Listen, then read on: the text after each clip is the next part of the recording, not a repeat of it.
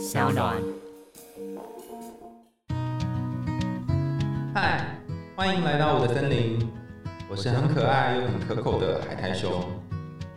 海苔熊心里话，在这里陪着你。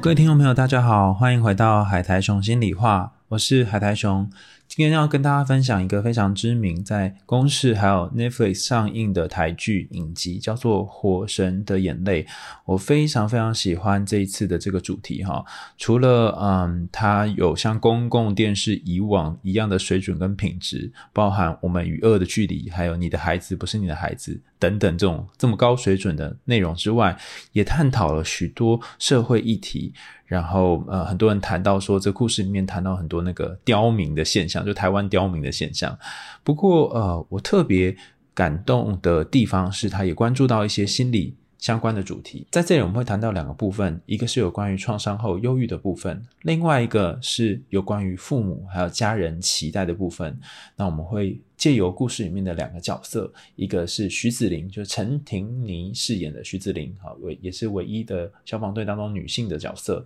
另外一个是张志远，就是林柏宏饰演的这两个角色，来谈谈他们的生命故事，还有他们呃这些故事到底带给我们什么样的启示跟想法。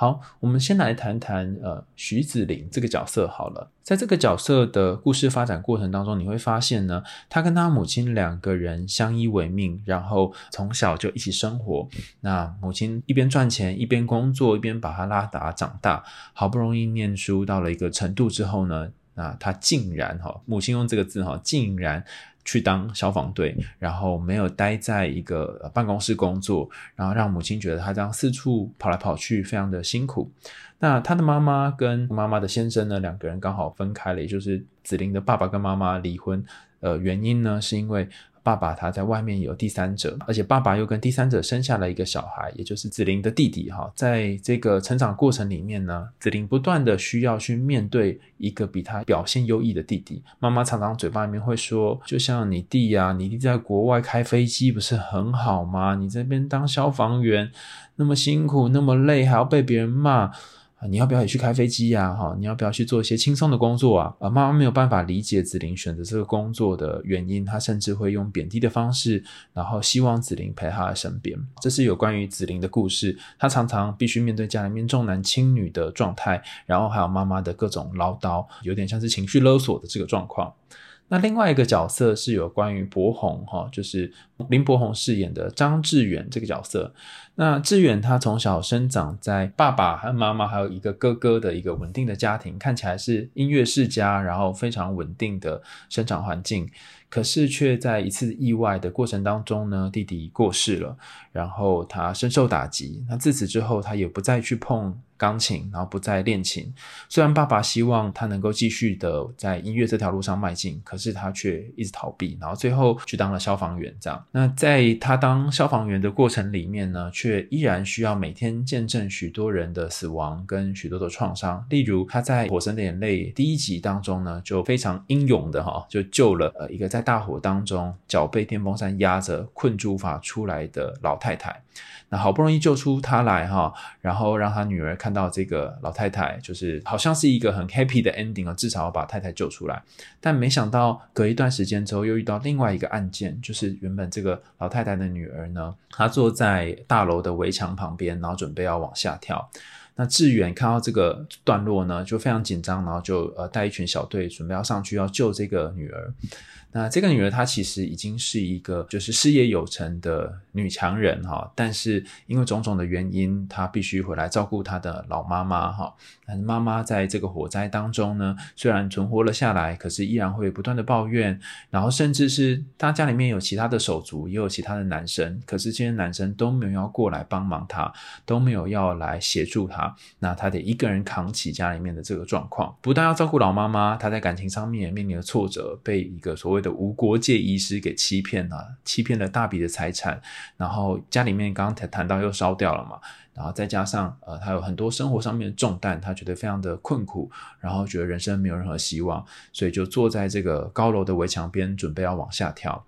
志远赶到现场的时候呢，他已经在旁边了，准备要往下跳的这个 moment 呢，他花了一段时间跟志远聊天，然后谈谈他这一路以来的辛苦，然后最后这个女强人呢，啊，她就在围墙边跟志远说，呃，谢谢你陪我聊这么久，那我可以下去了。那志远原本以为说他是要从围墙上面下来，然后跟他一起下楼，但并不是，他把两脚一松，然后就往后从高楼掉到一楼，然后直接当场死亡。那志远看到这个段落的时候，他其实非常震惊。他看到这一幕，几乎无法想象他再来该怎么办。然后在那里有非常强烈、剧烈的颤抖，然后也不知所措。那在后续出任务的过程当中呢，不管是帮这个救护任务当中打 IV 哈，就是打点滴，或是打任何的肾上腺素等等，他都没有办法。稳定自己颤抖的双手，晚上睡觉的时候经常睡不好，需要靠安眠药，甚至会有好多这个画面出现，让他觉得很不舒服。然后会想起这个人过世的呃跳楼的状况，甚至有很多责怪的声音、难过声音出现。志远他过世的。呃，哥哥呢也不断的他身边当中徘徊，就像这个阴影一样，然后常常跟他说：“你是不是要跳楼啦？哈，你是不是也想死一死啊？哈，你是很责备自己啊？”好多内在的声音一起出现，然后好多那个画面在他脑海里面飘荡，他觉得非常非常烦躁，可是又无法挥去啊。那在志远的故事当中，我们可以看到两件事，一个是有关于创伤的状况，然后另外一个是有关于这个家人对他的期待，想要请他继续就是往。钢琴之路迈进，那这两个部分其实也在紫菱刚刚我们谈到第一个角色当中看见。紫菱除了刚刚我们谈到家中会是重男轻女，然后妈妈希望紫菱跟她的弟弟一样可以去开飞机，然后有成就，不想让他做消防队之外呢，紫菱在一次的任务当中呢，因为呃那时候工作非常的忙碌，所以拒绝了一个本来不属隶属于他们。的任务的工作叫做去摘蜂窝的工作，因为本来是消防队的工作，但后来被派到那个农业局去了，所以现在变成农业局负责。可是那个时候农业局互踢皮球，就说哦不是他们的工作。就这个民众呢，他就说他家后面有一个蜂窝，希望他来摘，但是最后只能因为在处理公务，非常的繁忙，没有心力停下来去帮忙摘这个蜂窝。没想到在下次出任务的时候，就发现这户人家呢一个老爷爷呃被。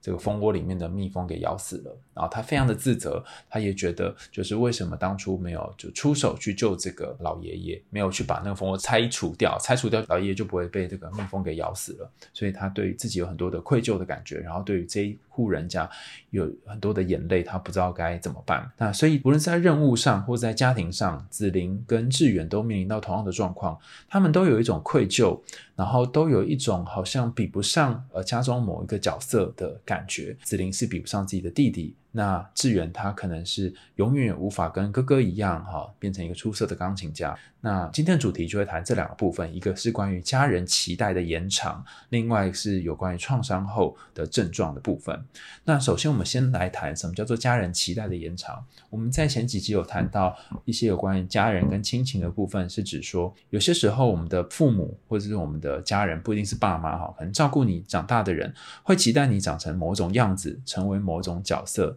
但其实你很不想要这样，你不想要变成他们期待的样子。他们甚至会把手伸得过长，哈，把你当成他的手，把你当成他的脚，希望你念某一科系，然后读某一个他们希望你念的职业啊，啊，或者是去某个地方工作等等。可实际上你更不想要做这件事，你觉得很烦躁，你想要反抗他们，但是他们会不断的用一些方法洗脑你，然后碎碎念，真的是不知所措，然后。又只能每天听他们碎念，那这就是家人把你当成其中一种延长的感觉。除此之外，这里还面临一个手足的比较。你的家人不仅仅会希望你做某些事情，他甚至会经常拿你跟你的哥哥、你的姐姐、你的弟弟妹妹比较。在台湾的传统文化里面，由于重男轻女的这个刻板印象依然存在，所以经常出现的脚本就是一个女生不论如何都无法比上自己的哥哥或弟弟。例如说，我有朋友就谈到说，他不管怎么做。不管怎么努力，不管怎么拼命，他永远在家里面都是地位比较卑微的那一个。因为妈妈总是会比较重视哥哥，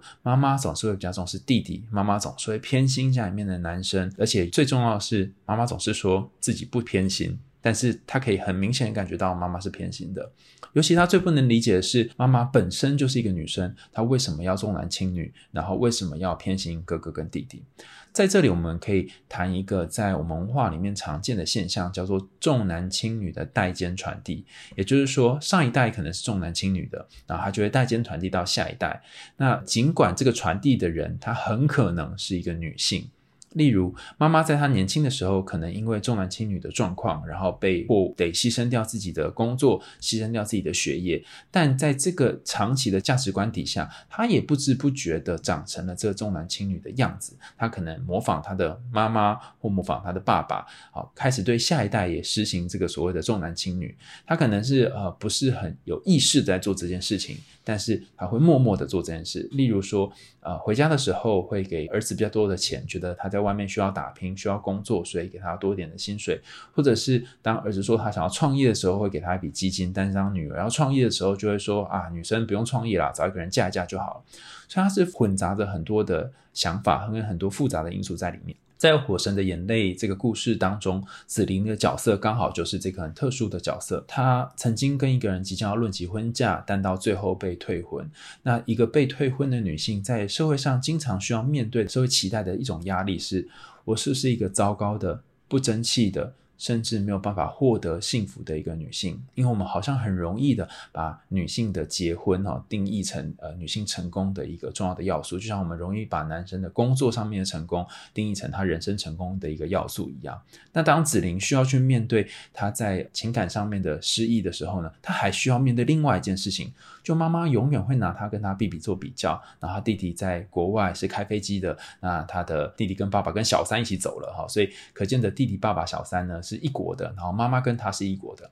那妈妈还会有一种相对剥夺感，就是原来我生了一个女儿，永远也比不上外面另外一个女人生下的那个儿子。我的肚皮不争气，我生的是女儿，外面那个生的是男生，所以他比较争气。我的女儿只当消防队，外面那一个去当呃开飞机的飞行员，他比较厉害。这样一个又一个的比较下，不仅仅让子玲觉得为什么一直要拿自己跟他的弟弟比较，也让妈妈觉得她跟她的前夫还有这个小三哈的关系当中呢，呈现一个地位比较低下的状态。所以其实当家人把你当成是呃生命当中的某种延长的时候，你除了会有失去自主的感觉，更多时候你会有一种不公平、甚至委屈、愤怒、怨怼的感觉。你会觉得为什么会这样？为什么你要做这种事情？为什么你要主导我的人生？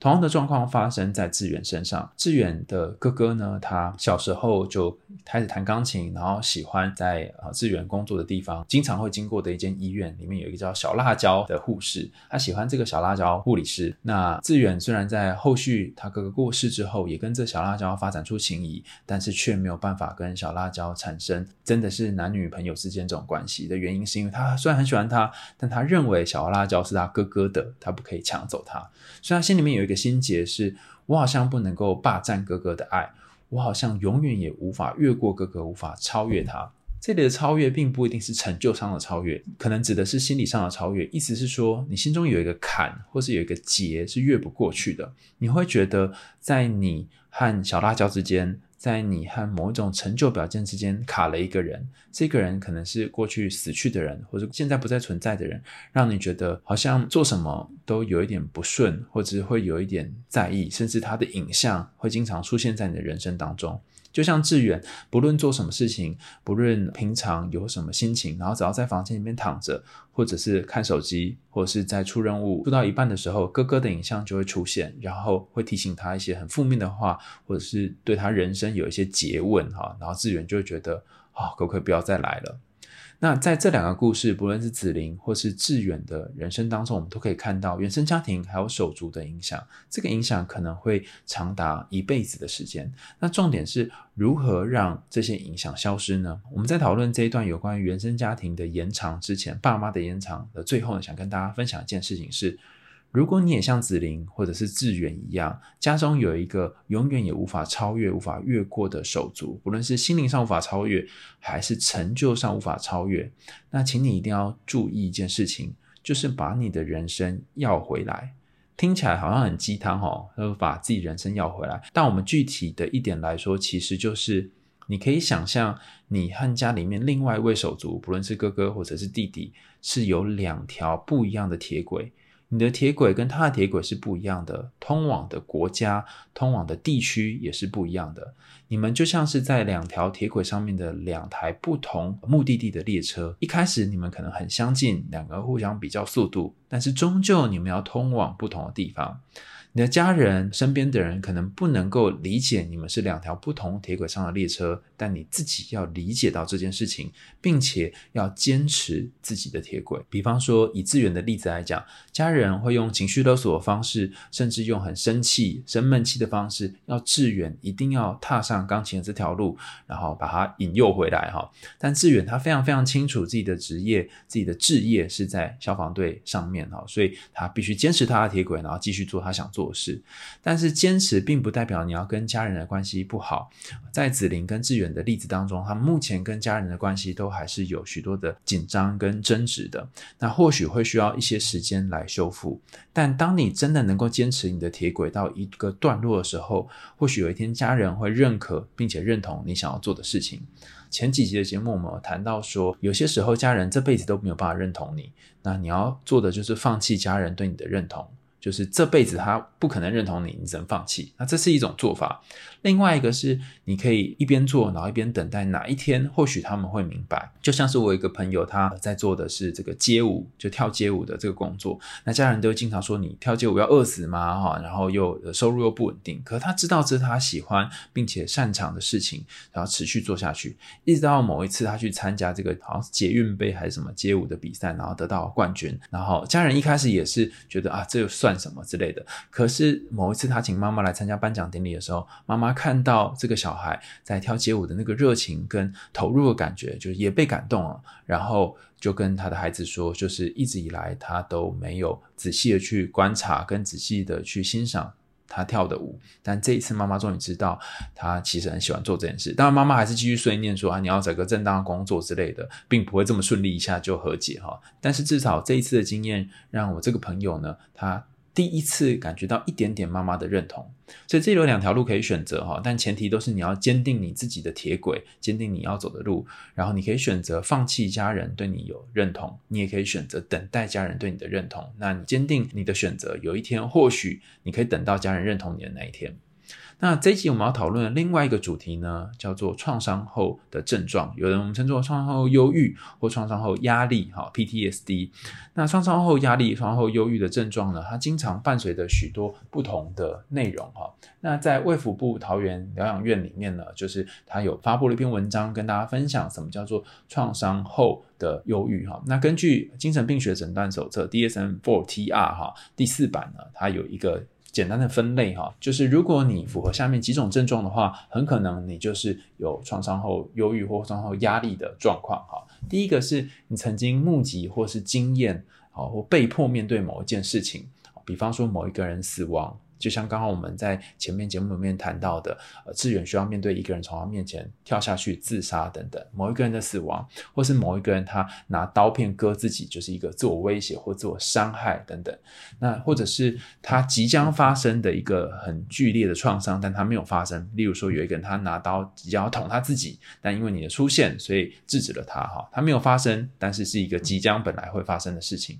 那不论是上述的哪一种事情，它其实都有可能涉及到一个巨大的威胁或冲突，然后你目击到这个状况，它就是其中一种所谓可能会影响到你创伤后整个身心状况的其中一个要素哈。所以第一个是目击或经验一件事情，第二个是你目击或经验的事情呢，会让你感受到害怕、无助、恐怖的感觉。或者是混乱的感觉。以刚刚的例子来说，你可能目击一个人要跳楼，目击一个人要自残，甚至目击这个火车出轨，你都会有这个恐怖、害怕，然后无助的感觉。那你不管做什么，好像都没有办法阻止这个现象。那第三点是，这个创伤的事件呢，可以透过某些方式来反复体验，例如说做梦。或者是在脑袋里面不断的回想或者是回忆，然后你会引发非常强烈的生理或是心理上面的反应。生理反应可能是胸闷、心悸、呕吐、手抖，就像刚刚我们讲的那个志远面临这个手抖的状况，或者是你有强烈的心理反应，你会不断的想这个画面，不断的想当初如果做什么就好，这我们称作反刍 （rumination）。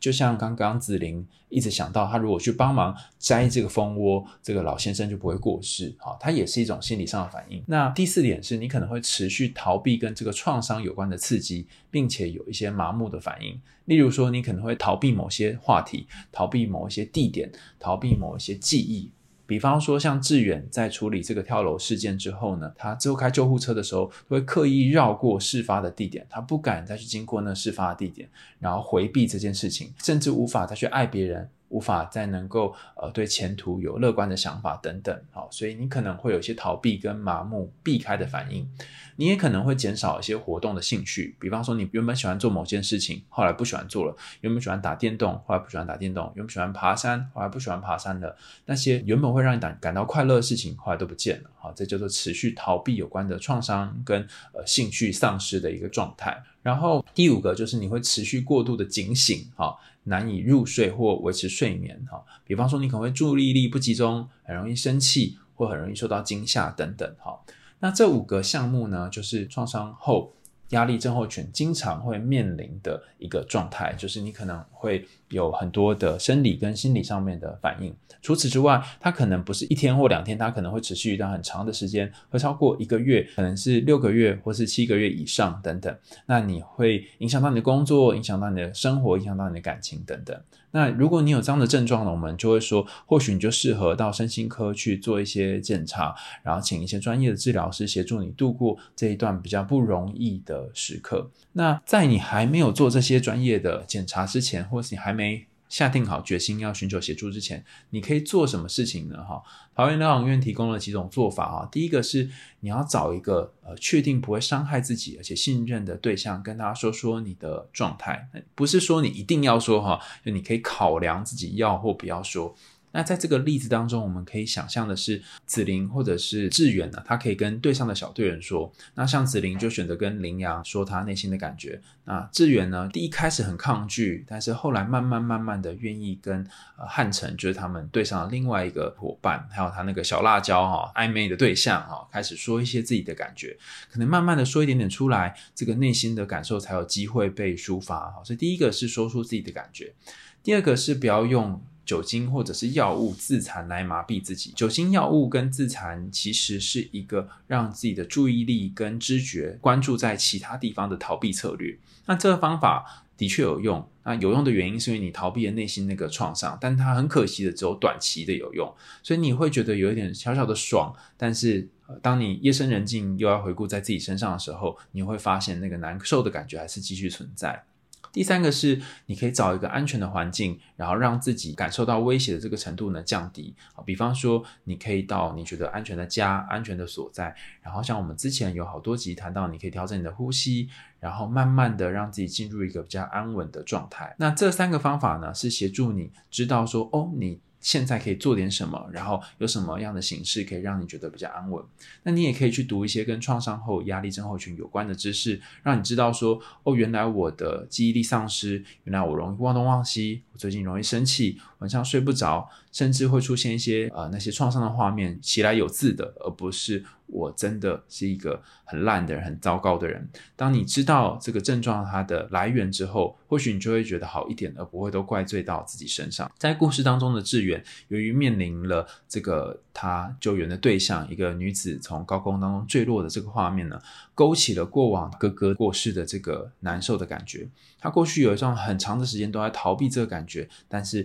在这个事件之后呢，他不得不去面对这个感觉。我想要跟大家说的是，倘若你生命当中，经历了一些创伤，甚至是一些你不想要去面对的事，但现在变成你得面对的事情的时候，你可能会觉得很烦，你可能会觉得他为什么又要来造访你了？但有可能他刚好是一个机会，让你好好的去重新检视跟审核你自己现在生命的状态。比方说，志远这辈子都可以不去处理他跟他哥各之间的关系，不去处理他跟钢琴的关系，不去处理他跟家庭的关系。但因为他遭逢到这个跳楼的个案，所以他不得不去面对这个一直以来他所逃避的创伤。我觉得逃避是一种人生的方法，但它并不是你这辈子可以一直持续下去的方法。所以当志远他逃避了一阵子之后，他还是得回来面对他哥哥离去的这个悲伤，还是得回来面对那个不断会出现在他生命当中闪烁的影子。那他所接触的这个当事人从高空跳下去的这个女人，在脑袋里面出现的画面，就像是一把钥匙。打开了他必须面对过往创伤的这条漫长的路途。如果你也是一个拥有一些创伤，或是拥有一些过去的过往，你觉得很难疗愈自己的人，我会推荐大家一本书，叫做《从听故事开始疗愈》，里面从觉察自己的身体。然后到觉察自己的情绪，其实有很详细的说明。有些时候，我们的创伤不只会展现在情绪上，也会展现在我们的身体症状上。像刚刚讲的睡不着啊，或者是会有胸闷啊、心悸啊等等，都是有可能的身体症状。你可以透过一些药物来让症状减缓，可是这毕竟是治标不治本的方法。当你把真正的原因找出来，然后让这个故事呢可以被说出来，可以被听见之后，那个慢慢被压抑的情绪就有机会可以疏通。今天分享了两个主要的主题，一个是有关于创伤后压力症候群，那另外一个是有关于家人的延长这件事情。那我们透过两个角色，一个是《火神的眼泪》里面的紫菱，另外一个是志远，来去谈这两个主题。我相信，可能很多人在成长的过程当中，可能受到了家人的压迫，或者是伸手介入你的人生，甚至是你过去可能遭逢了某一些创伤，到现在你还被这些创伤影响。那我想跟大家说的是，就像这部片的片名哈，叫做《火神的眼泪》一样哈，当我们被某种火给烧过之后呢？剩下来的灰烬，如果你愿意在灰烬上面滴一滴、两滴的眼泪，如果你愿意疼惜自己，如果你愿意安慰自己、拥抱自己，把那具被烧过的尸体抱起来，然后好好的哭一番，好好的疼惜它，或许这一具尸体会像我们过去谈的很多的故事，无论是白雪公主的故事或睡美人的故事一样，慢慢从梦境当中苏醒过来，成为一个新的人。成为一个和过往不一样的人，也就是说，尽管你拥有某一些创伤，尽管你过去曾经被家人过度的摄入你的人生，尽管你可能经常在手足的比较当中觉得自己很不堪、很不如别人，但你一样可以走出你自己的路，一样可以在你的铁轨上面开展出属于你自己的人生。